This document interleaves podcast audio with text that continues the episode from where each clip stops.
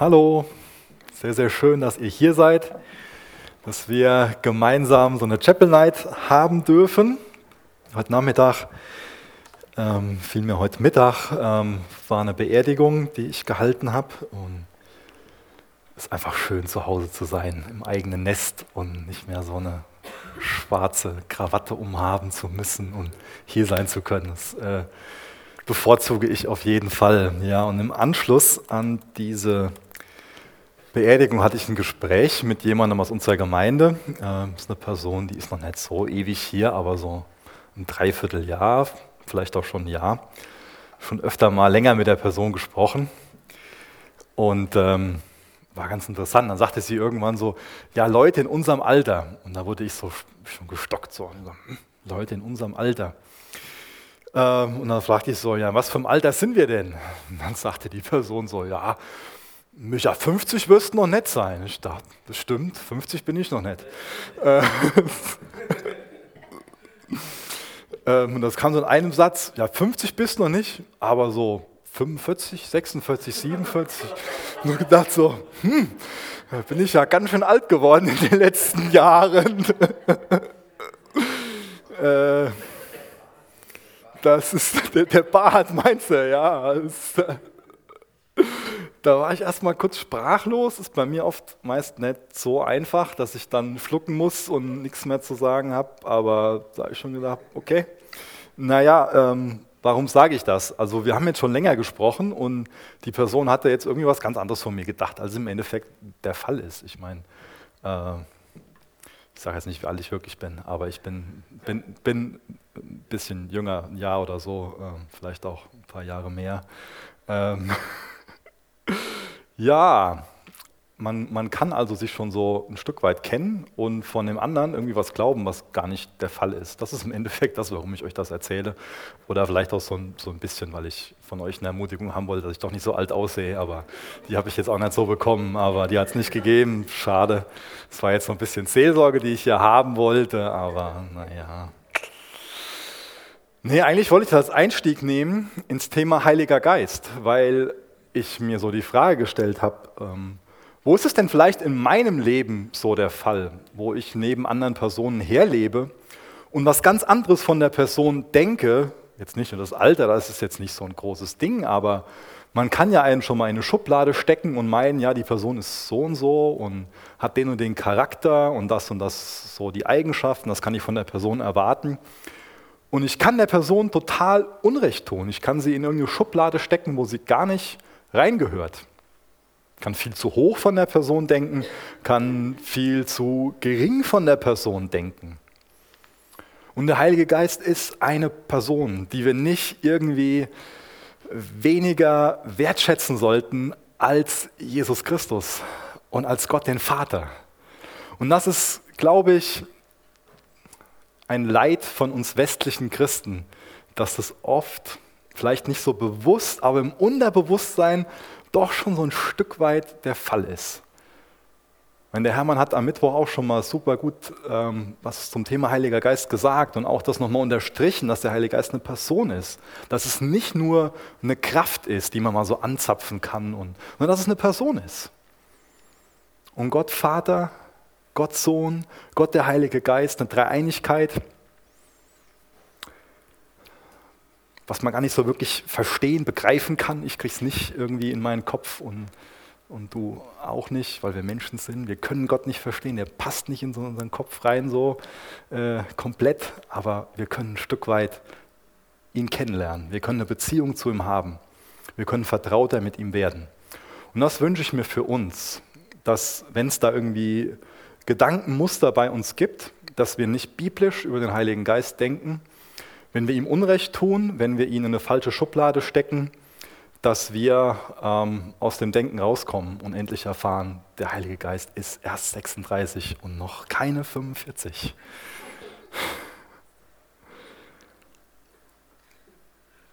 So wichtig, dass wir sehen, dass der Heilige Geist Jesu Werk in unserem Leben weiterführen will. So wichtig, dass unser Christsein dann nicht nur aus einer Weltanschauung besteht, also aus einer biblischen Lehre, der wir gedanklich zustimmen, auch nicht nur aus Gesetzeserfüllung, sondern dass es wirklich um Beziehung zu Jesus geht. Und ohne den Heiligen Geist können wir kein geistliches Leben haben. Und das ist ein großes Dilemma von vielen Christen in der westlichen Welt, dass wir meinen so im Unterbewusstsein, der Heilige Geist, der ist weniger wichtig als Jesus. Ich will mal ähm, nochmal mit uns beten, bevor wir Johannes 14 da ein paar Verse daraus lesen. Vater, ich bitte dich für heute Abend, dass du durch deinen Heiligen Geist an unseren Herzen wirkst. Vater, wir wollen dich besser kennenlernen. Wir wollen deinen Sohn Jesus besser kennenlernen. Und wir wollen deinen Heiligen Geist besser kennenlernen. Wir wollen ganz erfüllt werden von deinem Heiligen Geist. Wir wollen jede Menge Geistesfrüchte in unserem Leben haben, die Liebe, die Geduld, die, die Langmut. Und wir wollen deine Geistesgaben haben und kennen und, und mit ihnen dir und einander dienen, damit der ganze Leib auferbaut wird. Hab du deinen Willen unter uns. Amen. Johannes 14, Vers 15 bis Vers 20. Bis Vers 18 lesen wir. 15 bis 18 aus Johannes Kapitel 14, aus Gottes Wort. Wenn ihr mich liebt, so werdet ihr meine Gebote halten. Und ich werde den Vater bitten, und er wird euch einen anderen Beistand geben, dass er bei euch ist in Ewigkeit. Den Geist der Wahrheit, den die Welt nicht empfangen kann, weil sie ihn nicht sieht, noch ihn erkennt. Ihr erkennt ihn, denn er bleibt bei euch und wird in euch sein. Ich werde euch nicht verwaist zurücklassen. Ich komme zu euch. Da steht schon jede Menge drin über den Heiligen Geist. Einen anderen Beistand, den jeder von uns hat. Oft ist er so gedanklich, so, ähm, zumindest bei mir ist es so, dass man sich schon mal so wünscht, so, ja, ah, so mit, mit Jesus fischen gehen, die Wunder sehen, das und das. Und aber wir sollten die Zeit, in der wir leben, wirklich wertschätzen. Wir leben in der Zeit, nach der sich die Propheten im Alten Testament total gesehnt haben. Die haben darauf gebrannt, das erleben zu können, was wir jetzt erleben. Wir können erfüllt sein im Heiligen Geist. Jeder Christ hat den Heiligen Geist. Jeder, der wiedergeboren ist, hat den Heiligen Geist. Der Heilige Geist ist nicht nur irgendwas, was auf einzelne Leute kommt, wie im Alten Testament, die eine besondere Berufung haben, sondern zu dem Zeitpunkt, wo du für dich erkannt hast, ich bin ein Sünder, ich will wiedergeboren werden, ich gebe meine Schuld zu Jesus, ich gebe dir meine Schuld und ich setze mein Vertrauen auf ihn, in dem Moment ist der Heilige Geist in dich gekommen. In dem Moment bist du mit dem Heiligen Geist getauft worden. In dem Moment hast du den Heiligen Geist bekommen. Seit dem Zeitpunkt wohnt er in dir. Das ist eine wunderbare Zeit, dass wir in der Kraft des Heiligen Geistes leben können.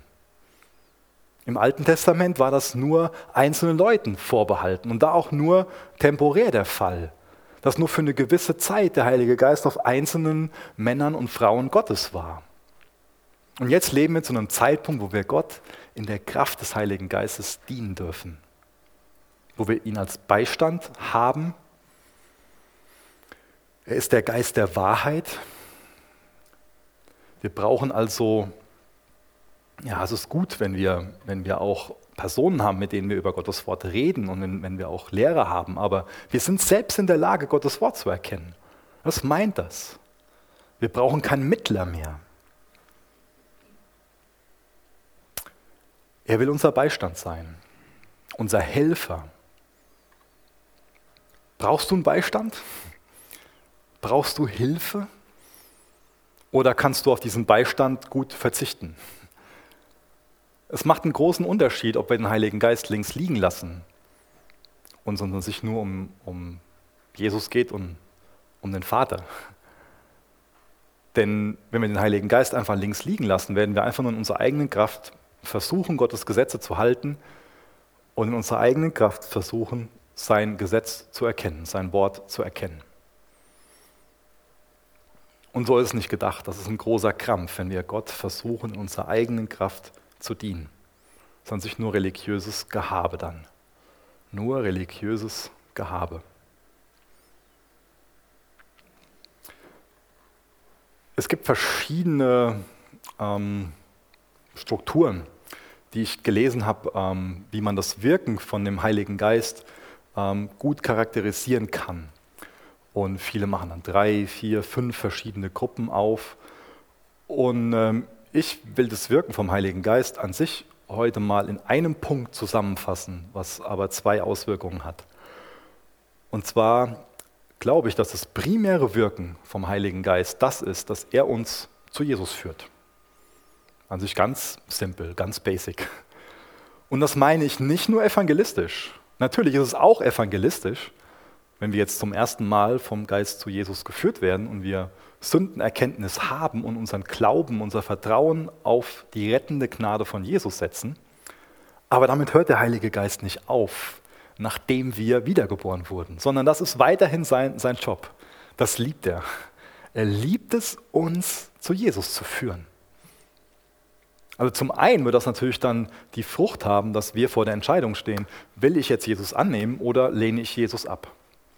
Und wenn ich dann auf diese Führung von dem Heiligen Geist zu Jesus hin so antworte, dass ich sage, ja, ich will Jesus nachfolgen, wenn ich wiedergeboren werde, durch den Glauben, durch die Gnade allein, wird er danach weitermachen, damit, dass er mich zu Jesus führt. Dem Heiligen Geist geht es um Jesus. Das ist seine Rolle, das ist sein Herz. Er will uns immer wieder zu Jesus führen.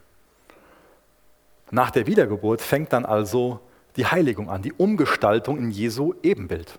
Da geht es dem Heiligen Geist um, mich immer wieder zu Jesus zu führen, damit ich Jesus besser kennenlerne und ihm ähnlicher werde. Damit ich lerne, wie ich auf dieser Erde leben kann. Und dann werde ich umgestaltet. Da geht es um die Umgestaltung in Jesu Ebenbild, dass ich ihm ähnlicher werde. Und es wird eine weitere Frucht haben, denn wenn ich Jesus ähnlicher werde, dann werde ich auch viel mehr das Herz von Jesus für meine Mitmenschen bekommen. Wir jetzt hier füreinander und auch für die Menschen, die draußen sind, die verloren sind. Wir werden anfangen, einander zu dienen. Also geht es zum einen um ähm, unseren Charakter. Das nennt man auch Geistesfrüchte, könnt ihr nachlesen in Galater 6, werden Geistesfrüchte beschrieben. Und äh, zum anderen geht es auch um Fähigkeiten. Der Heilige Geist gibt jedem von uns Gaben. Mindestens eine Gabe. Geistesgaben. Du hast eine Geistesgabe. Kennst du deine Geistesgabe? Willst du die weiter kennenlernen? Willst du die weiter entwickeln? Ist das ein Anliegen von dir? Brennt da dein Herz für? Wo du sagst, ja, ich, ich, ich will das, was, was Jesus mir anvertraut hat, das will ich benutzen, um meinen Geschwistern zu dienen. Wir sind ein Leib und wir brauchen einander, wir brauchen die ganzen Gaben, damit wir gesund sind und wir wollen damit einander dienen. Normalerweise schauen wir uns ja bei diesen Chapel Nights immer so die einzelnen Aspekte des Einander an. Also dient einander. Und liebt einander. Es gibt ganz, ganz viele Aspekte, wo es so um dieses Einander geht. Aber wir wollen dieses Einander nicht im Fleisch haben, sondern wir wollen dieses Einander im Geist haben. Wir wollen uns zum Beispiel mit geistlichen Gaben dienen. Wir wollen uns im Geist dienen. Deswegen ist mir das Thema so wichtig heute Abend, das nochmal anzugehen und nur mal so ein paar Gedankenanstöße zu geben. Ich will jetzt mal ein bisschen mehr auf diese Gaben eingehen. Wir lesen da in 1. Korinther 12, Vers 1.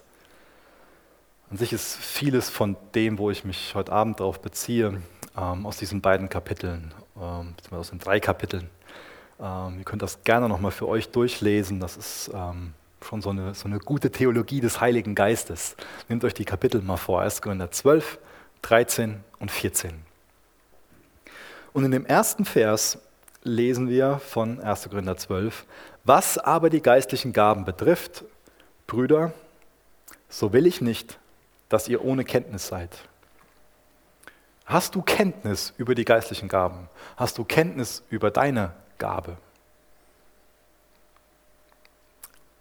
Bist du da engagiert, dass du darin reifst in der Erkenntnis davon und auch in der Ausübung davon, nicht nur in der Theorie, sondern auch in der Praxis? So als Chapel haben wir ja das Symbol von einer Taube. Und das ist auch das Symbol vom Heiligen Geist. Und so eine Taube, ähm, die hat, wenn sie gesund ist, zwei Flügel. Und das sind auch zwei Flügel, die gleichermaßen ausgeprägt sind. Ich habe jetzt noch keine Taube gesehen, die einen Flügel hat, der so kurz ist und einen hat, der ganz lang ist. Ähm, ich wüsste mal gern, wie die Taube dann fliegen will. Ähm, ich glaube, sie kommt nicht wirklich, ist ein komisches Bild, ich weiß, aber es hat einen Hintergrund. Ähm, sie äh, kommt nicht wirklich vorwärts, kann ich mir vorstellen. Also mein technisches Verständnis sagt mir, dass wenn eine Taube so einen kleinen Flügel hat und einen großen Flügel hat, dass sie dann um sich selbst dreht. Oder? Was meint ihr? Naja, da könnte man jetzt den ganzen Abend drüber philosophieren, wahrscheinlich fliegt sie auch gar nicht. Aber ich kann mir vorstellen, sie dreht sich nur um sich selbst. Und ich glaube, dass in diesem Bild von dem Heiligen Geist ähm, und den beiden Flügeln auch eine Symbolik für uns drin ist. Ich habe eben schon diese Fähigkeiten, die Geistesgaben benannt und ich habe Geistesfrüchte, also unseren Charakter benannt. Und das ist mir wichtig, dass wir nicht nur uns irgendwie auf Geistesfrüchte fokussieren, ohne uns auf Geistesgaben zu fokussieren, dass wir uns auch nicht nur auf Geistesgaben fokussieren, ohne uns auf Geistesfrüchte zu fokussieren. Weil ich glaube, dass wir da zwei Flügel haben sollen. Ich glaube, das wirkt der Heilige Geist in uns. Dass zum einen unser Charakter Jesus ähnlicher wird und dass er uns auf der anderen Seite auch die Fähigkeiten so entwickelt, dass wir Jesus und einander besser dienen können. Und wisst ihr was? Dann hören wir auf, uns um uns selbst zu drehen. Vielleicht habt ihr alle jetzt so ein Bild im Kopf von so einem verstümmelten Vogel. Es tut mir leid, aber mir ist kein besseres Bild eingefallen. Wir sollten uns nicht mehr länger um uns selbst drehen, sondern wir sollten Boten sein, oder? Wir sollten alle Evangelisten sein. Das war jetzt nicht nur heute Nachmittag meine Aufgabe, auf der Beisetzung Evangelist zu sein, sondern jeder Christ ein Evangelist. Also sagt normal jeder Christ ein Gitarrist, so ging das, glaube ich, gell? aber ähm, ich bin kein Gitarrist, ich bin trotzdem Christ. Ähm, jeder Christ ein Evangelist. Du hast eine Gabe anvertraut bekommen, du hast eine Botschaft anvertraut bekommen. Und wir sollten uns nicht mehr länger um uns selbst drehen oder versuchen, uns selbst irgendwie einen Namen groß zu machen, sondern wir sollten Evangelisten sein, also Überbringer von der guten, von der besten Botschaft, die es überhaupt gibt. Und damit wir das können, weil vielleicht ist es für dich so ein Riesending, der so, was so vor dir steht, wie soll ich denn Evangelist sein? Der Geist gibt dir die Fähigkeit, und wirkt in dir den Charakter, den du dazu brauchst. Deswegen ist es so wichtig, dass du dich hinterfragst, was habe ich denn für eine Beziehung zu diesem Beistand, zu dem Helfer? Lass ich mir helfen? Lass ich den Heiligen Geist mein Beistand sein? Lass ich das zu, dass, dass er mir Geistesfrüchte wirkt, die Liebe in diesen Formen, der Barmherzigkeit, der Langmut? Lass ich das zu, dass ich umgestaltet werde in Jesu Ebenbild? Gebe ich Jesus Gelegenheit dazu, dass mir klar wird, was er für Fähigkeiten in mich gelegt hat, damit ich die gebrauchen kann? Und dann sind da zwei starke Flügel, mit denen wir fliegen können und Boten sein können von der besten Botschaft, die es überhaupt gibt. Von der besten Botschaft, von, von, von der Botschaft, die die ganze Welt hören muss, die so relevant ist. Wir alle haben dieses Sündenproblem und es gibt nur einen, der es lösen kann, das ist Jesus. Da brauchen wir gar nicht schüchtern sein, sondern es ist auch lieblos, nicht über Schuld zu reden, sondern da ist es so liebevoll, darauf aufmerksam zu machen, dass es jemanden gibt, der dieses Schuldproblem gelöst hat und dem wir unsere Schuld anvertrauen können. So eine befreiende Botschaft. Du darfst Jesus deine Schuld anvertrauen. Er hat sie ans Kreuz genommen. Was für eine wunderbare Liebe. Das ist die Botschaft, die du weitergeben kannst. Und der Geist wirkt in dir den Charakter und die Fähigkeiten, wenn du ihn machen lässt. Weil wir können gut darin sein, immer wieder Jesus vom Thron zu schubsen von unserem Herzen und nee, du sollst doch nicht und ich will doch und ich will mich selbst verwirklichen und ich will das und das und das und das. Und das. Oder bin das nur ich?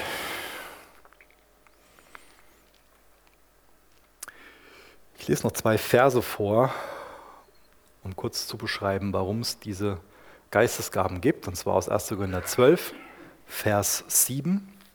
Da steht drin, bei jedem zeigt sich das Wirken des Geistes auf eine andere Weise. Aber immer geht es um den Nutzen der ganzen Gemeinde. Das ist schon mal ein ganz wichtiger Grundsatz. Bei Geistesgaben geht es nicht darum, dass man sich irgendwie vor andere stellt und die anderen denken so, boah, der ist aber so und so, Geht nicht darum, dass wir uns selbst irgendwie so dann dadurch glorifizieren, sondern es geht um den Nutzen der ganzen Gemeinde. Und das sollte immer unser Herz sein, wenn wir Jesus dienen, dass es uns um den Nutzen der Gemeinde geht.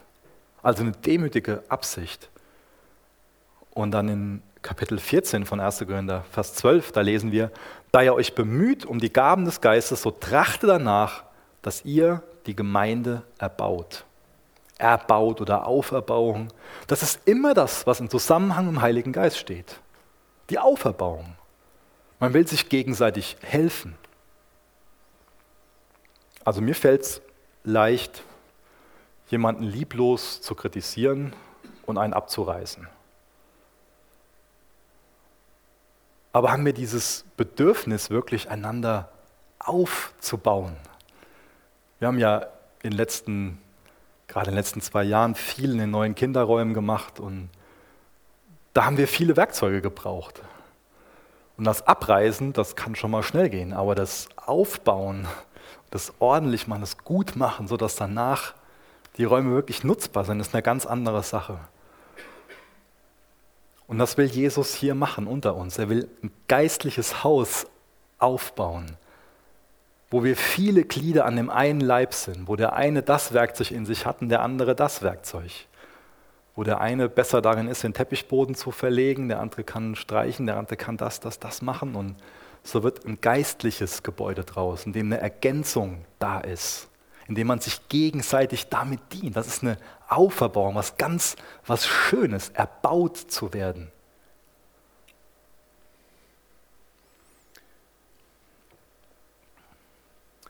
Aber wir können die Geistesgaben natürlich auch missbrauchen.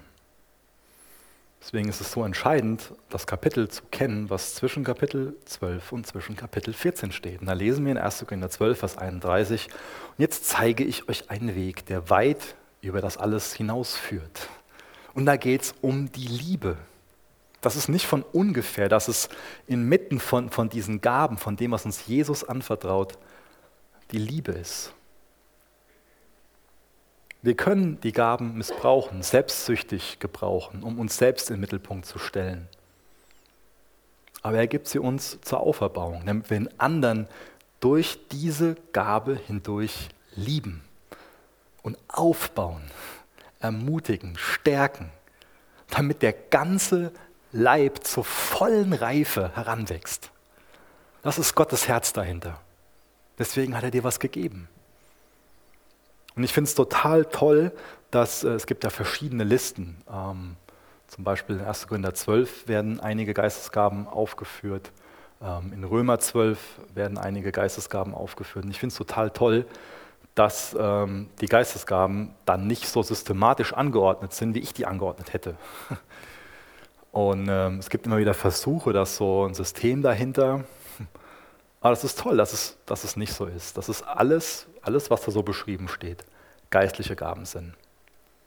Vielleicht denken wir bei Geistesgaben in allererster Linie darum, dass jemand prophezeit, dass jemand über jemanden betet und die Person geheilt wird ähm, Zungenrede kommt wahrscheinlich auch oft sofort in den Sinn, wenn man das Wort Geistesgabe, Charismen, Gnadengaben hört.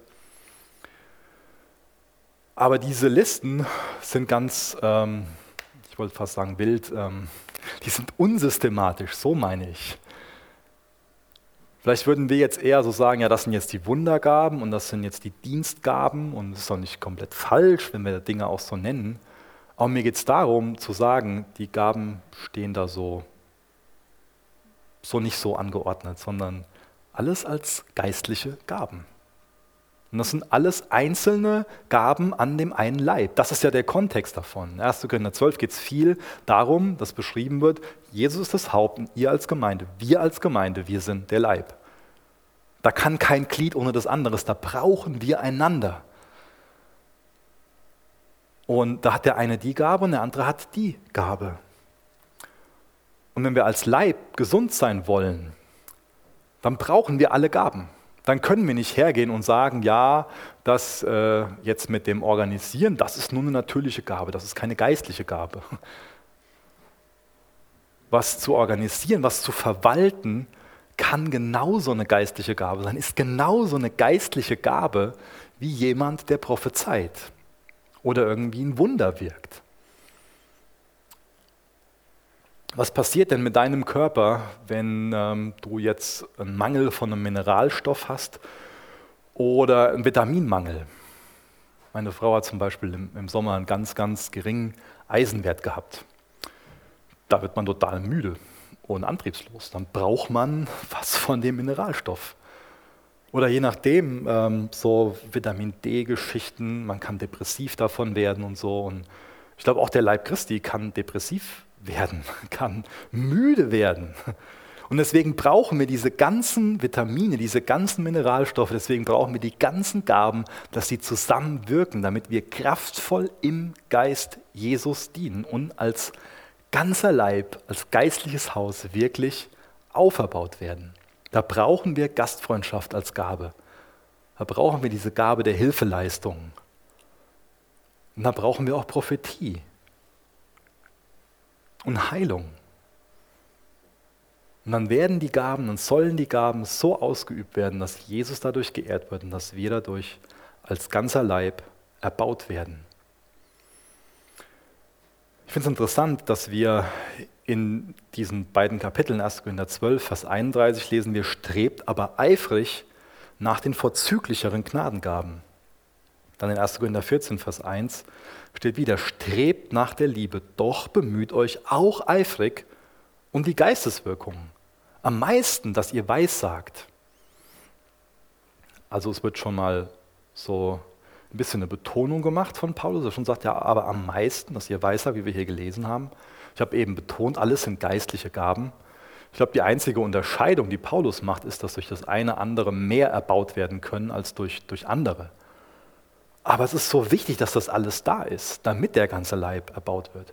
Und wir haben jetzt hier zweimal gelesen, dass Paulus betont, strebt aber eifrig.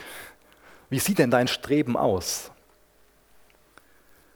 Das ist eine Frage, die du dir nur persönlich beantworten kannst. Wie strebst du denn eifrig nach diesen Geistwirkungen? In Römer Kapitel 12, Vers 5 und 6 wird nochmal dieses Bild betont, was ich eben schon genannt habe. Da steht, so sind auch wir, die vielen, ein Leib in Christus und als Einzelne untereinander Glieder und haben verschiedene Gnadengaben. Jeder von uns hat eine Gnadengabe, zumindest eine, eine Geistesgabe. Was ist deine Geistesgabe und wie bringst du diese Geistesgabe ein, um den Leib zu erbauen, um Jesus dadurch zu ehren? Als Organ am Leib hast du eine Gabe und eine Gabe ist auch immer eine Aufgabe. Es ist so ein Privileg, dass du eine Gabe, eine Aufgabe von Jesus bekommen hast? Ist das was, was du umarmst, wo du sagst, ja, danke, dass du mir das gibst und das will ich einsetzen? Danke für die Aufgabe, danke für die Gabe, Jesus. Oder ist es eher was, wo du das nicht so als Privileg, als Geschenk akzeptierst und wo du eher so, so widerstrebst? So ein Privileg, dass Gott dich begabt hat. Du bist begabt. Du. Jetzt denk nicht wieder an irgendwie andere Personen und fang an, dich zu vergleichen. Das ist Unsinn. Lass das nicht zu. Das ist nicht der Heilige Geist, der dich dazu führt, dass du dich mit einer anderen Person vergleichst und meinst, die Person, die hat ja so eine tolle Gabe, aber ich bin jetzt so und so. Und das ist ja weniger wert und das und das. Du bist nicht für das verantwortlich, was die andere Person hat. Aber Jesus hat dir was anvertraut und du darfst das einsetzen. Das ist deine Gabe, deine Befähigung, deine Aufgabe. Und in der Praxis kann das so sein, dass wir diese Gabe ruhen lassen oder dass wir mal in unserer Vergangenheit so ganz für Jesus gebrannt haben und total begeistert waren und von Gemeinde, wir haben Gemeinschaft geliebt und wir haben uns da investiert, sind darin aufgegangen und konnten das schon am Sonntagabend nicht mehr erwarten, ähm, dann in der Jugend zu sein oder mittwochs abends da zu sein und sonntags wieder da zu sein. Und zwar, man hat dafür gebrannt, man war davon begeistert und man wollte eine Aufgabe haben, hat Gott danach gefragt, wo ist denn meine Aufgabe, man hat sich eingebracht und irgendwie allen, die sich in der Gemeinde einbringen, merken irgendwann so, das ist nicht immer nur einfach. Das ist auch mit Herausforderungen verbunden.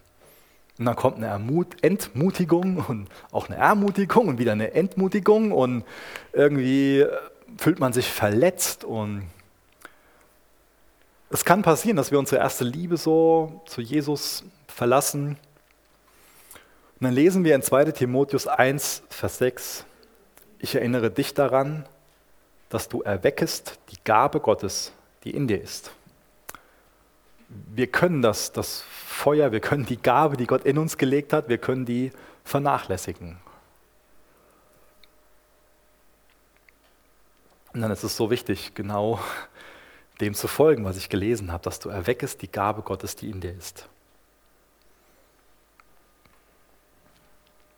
Lass uns zurückkommen zur ersten Liebe, wo wir Jesus mit einem ungeteilten Herzen dienen, wo es uns um ihn geht, wo wir auch ungestüm darin sind, dass es uns wirklich um Jesus geht, wo wir sagen, die Gabe, die ich anvertraut bekommen habe, die will ich einsetzen. Und ich denke, um das herauszufinden, brauchen wir einfach Praxis. Ich glaube, wir sollten einfach losschwimmen. Wir brauchen nicht irgendwie ein Berufungserlebnis, dass wir eine Stimme aus dem Himmel hören und sagen, und Micha, du hast die Gabe der Weissagung, also geh los. Das habe ich nie in meinem Leben gehabt. Vielleicht hast du das. äh, bin ich gespannt danach, die Geschichte von dir zu hören. Aber oft läuft Berufung einfach anders ab. Da hat Gott was in uns gelegt, mit unserer Wiedergeburt kam der Heilige Geist in unser Leben und in dem Moment hast du eine Geistesgabe bekommen oder mehrere Geistesgaben bekommen. Und ab dem Moment kannst du die entdecken und ausüben und in dem Gebrauch wachsen. Ich glaube, so eine Geistesgabe ist auch wie so ein Muskel. Du bekommst da was anvertraut und vielleicht hast du schon mal einen Arm gebrochen und der war ein paar Wochen in Gips. Danach ist der Muskel ziemlich, der muss aufgebaut werden. Der braucht oft dann äh, Physiotherapie und Übungen und Training. Und so ist es auch mit Geistesgaben. Das ist nicht so, dass du plopp und dann hast du da den, den Monster-Bizeps, um in dem Bild zu bleiben, sondern du hast da was anvertraut bekommen und darfst das dann einsetzen. Und ich glaube, wir lernen oft erst in der Praxis dann, wenn wir Teil von einem, von einem Team werden, wenn wir in Beziehungen stehen mit anderen, wenn wir uns da mal spiegeln lassen, wenn wir das mal ausprobieren, dann lernen wir kennen, was Gott in uns hineingelegt hat. Dadurch, dass wir mal gespiegelt werden und auch selbst merken, okay, das und das wird dann in der Praxis sich bestätigen. Und das ist deswegen der Punkt, wo ich, wo ich dich bitte, ähm, schwimm los, lern das so kennen, wart nicht ewig. Die ersten Jünger, die sollten noch warten, die sollten nach Jerusalem gehen und sollten auf die Kraft des Heiligen Geistes warten.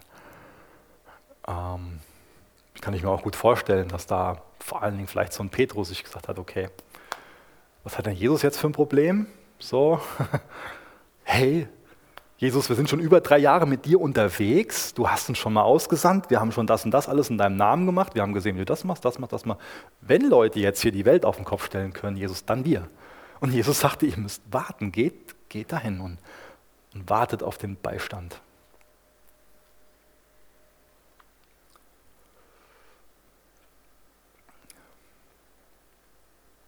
Ein Gedanke jetzt zum Ende, bevor ich mit uns beten will. Ich glaube, dass wie bei so vielem in unserer Beziehung zu Jesus unser Glaube auch in Bezug auf den Heiligen Geist eine riesengroße Rolle spielt. Ich glaube, ein Mangel an Glauben, ein Mangel an Vertrauen, ein Mangel an Vertrauen schränkt Gott immer ein. Wenn wir jetzt Vorbehalte gegen den Heiligen Geist haben, und das im Endeffekt gar nicht so, so wollen, wenn wir da so ein Misstrauen haben, dann schränkt das Gott immens ein in seinem Handeln. Ich will jetzt noch gerne mit uns, mit uns beten. Ähm, ja.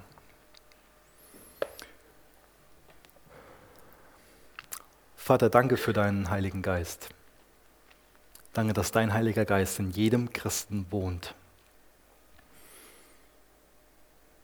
Danke, dass du Gaben in uns gelegt hast. Danke für dein Wort, was uns vieles über deinen Heiligen Geist offenbart. Alles, was wir jetzt wissen müssen, können wir aus deinem Wort über deinen Geist hören und lernen und erkennen. Und ich bitte dich um Erkenntnis der Wahrheit in Bezug auf deinen Heiligen Geist. Ich bitte dich um Geistesfrüchte und ich bitte dich darum, dass wir unsere Geistesgaben erkennen Jesus, du weißt, was wir über den Geist denken. Du weißt, welche Vorbehalte wir haben. Du weißt, wo wir ihn in falsche Schubladen gesteckt haben. Und ich bitte dich, dass du uns durch dein Wort überführst, dass wir die Wahrheit erkennen, dass wir Vertrauen gewinnen. Und dass, wir, dass der Geist in, in Form von einer Taube in uns wirkt, dass wir an Fähigkeit und an Charakter zunehmen. Und dass wir immer mehr losfliegen und zu Überbringern von dieser guten Nachricht werden. Und dass wir genau das Gleiche machen, was dein Geist machen will, dass wir andere zu Jesus führen und dass wir Jesus immer ähnlicher werden. Füll du uns neu mit deinem Heiligen Geist. Amen.